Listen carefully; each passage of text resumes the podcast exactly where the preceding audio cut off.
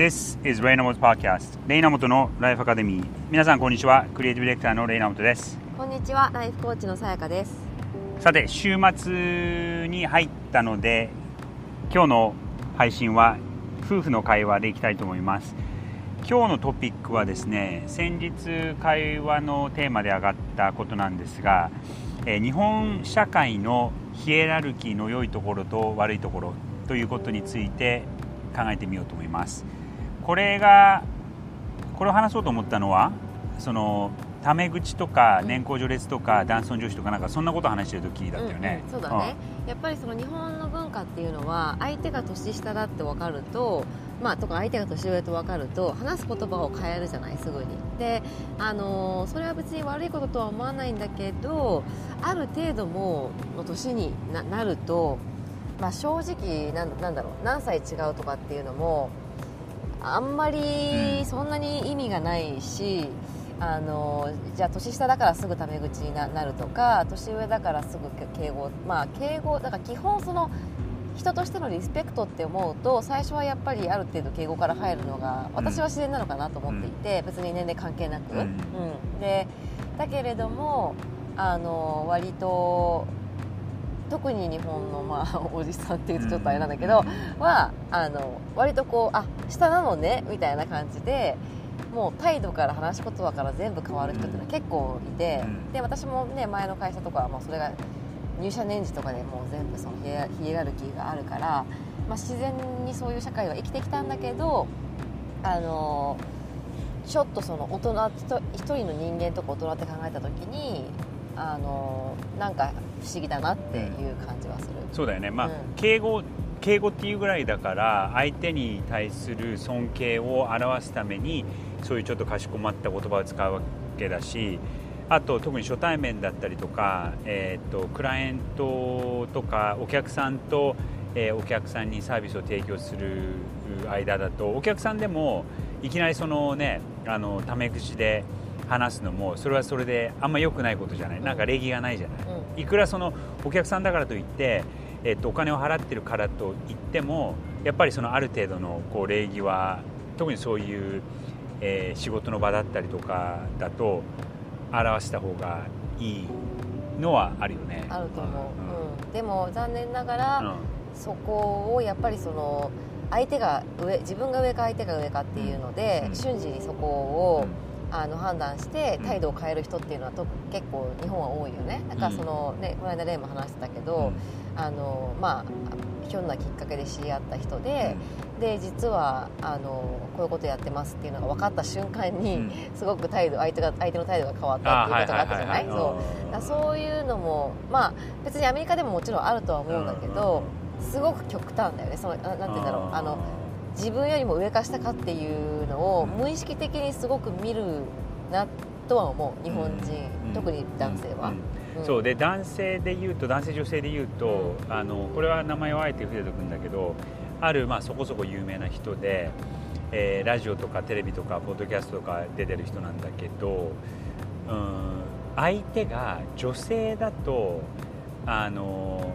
敬語を使ってないのね。で、たまたまだと思うんだけどあの年齢がみんな自分より若い人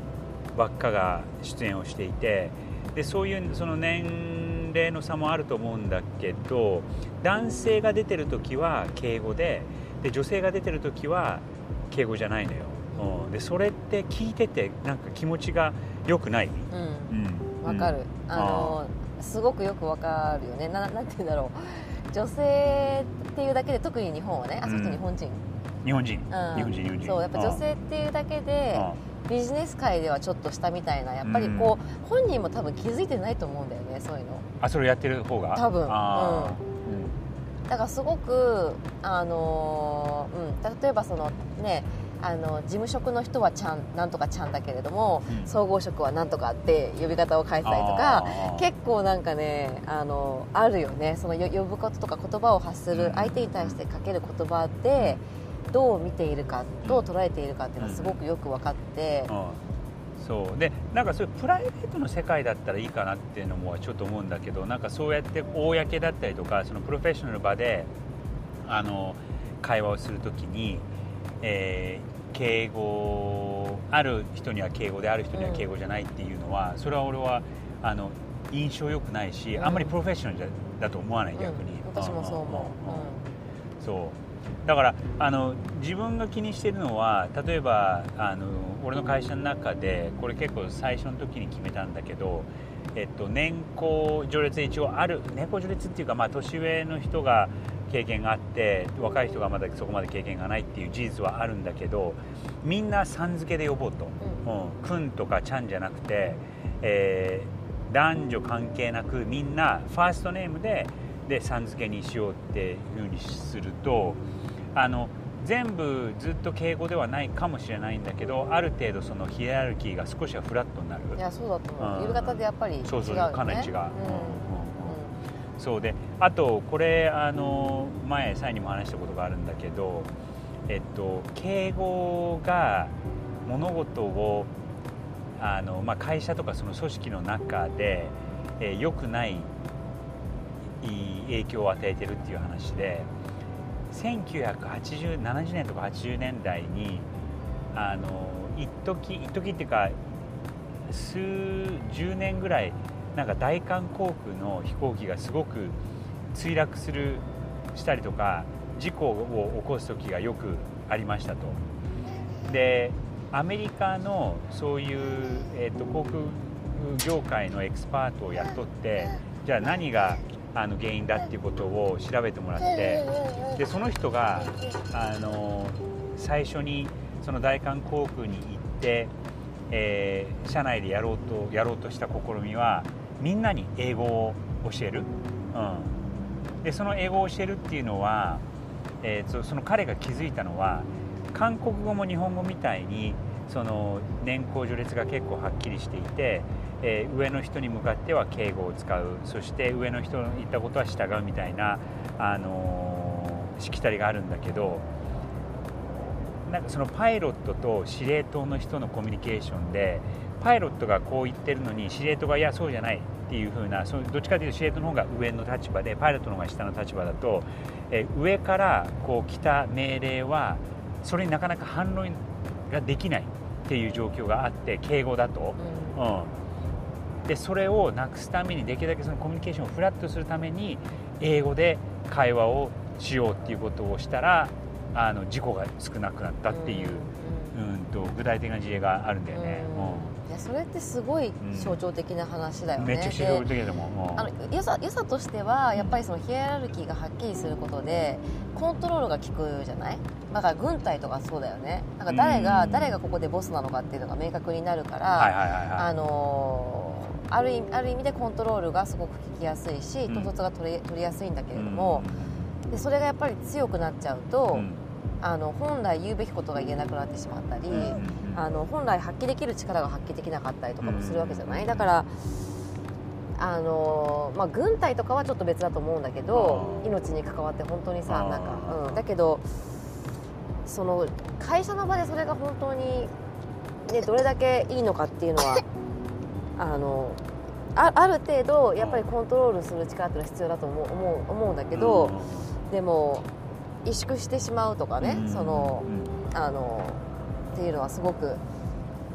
うん。うんちょっとなんだろう問題だよね。そうだよね。だからやっぱりコミュニケーションがある程度フラットじゃないと、えっと、お互いの意見を言いづらく言いにくくなってそして物事が決まらなかったりとか、えっと、物事が悪い方向のままいっちゃうっていうことだったりとか、うん。あとほらサイが言ってたさサイの知り合いがさある日本の大企業で、まあ、すごい有名な企業でリスペクトもされてるんだけどその年功序列で、えーと男社会でみたいなあで会会社の雰囲気があってああそうね。ううんうんん。うんううんうん。それはそれはなんかそういうコミュニケーションにそのヒエラルキーにもつながるんじゃない？いやそうだと思う、うん。本当に。だから上にいる偉い人たちが、まあ、うんとにかく牛耳っている、んいて、で若手はあんまりその賛同しないことがいろいろあるんだけれども、うん。やっぱそれに逆らえないと、うん。うん。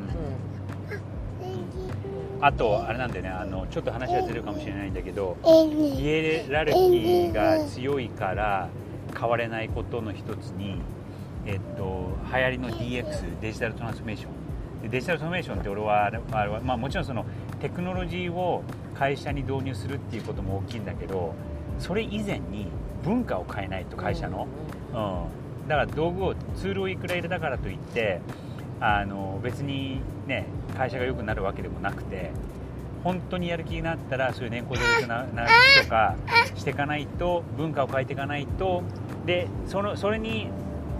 その上にツールを使うだけで、うん、あの本当に文化を変える気持ちがないとやっぱり、えーヒエラルキーヒエラルキーがあのヒエラルキーにこだわってると文化が変わっていかないっていうところはあると思う。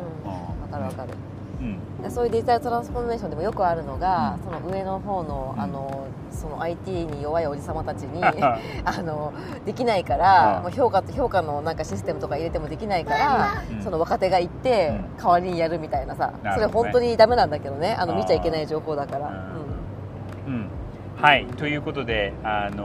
今日はちょっと短めなんですがやっぱりそのヒエラルキーというのは物事を、えー達成していく上では例えば軍隊だったりとか日本のあのいいところは物事がこう決まるとすごく、えーえー物事が進んでいくんですがなかなかそこ決まるまでに年功序列だったりとかヒエラルキーに縛られて、えー決まらないところが多くあるんじゃないかなと思います。はいということで、えー今日は年功序列だったりとかヒエラルキーのいいところ悪いところを考えてみましたそれでは良い週末をお過ごしください。良い週末をお過ごしください。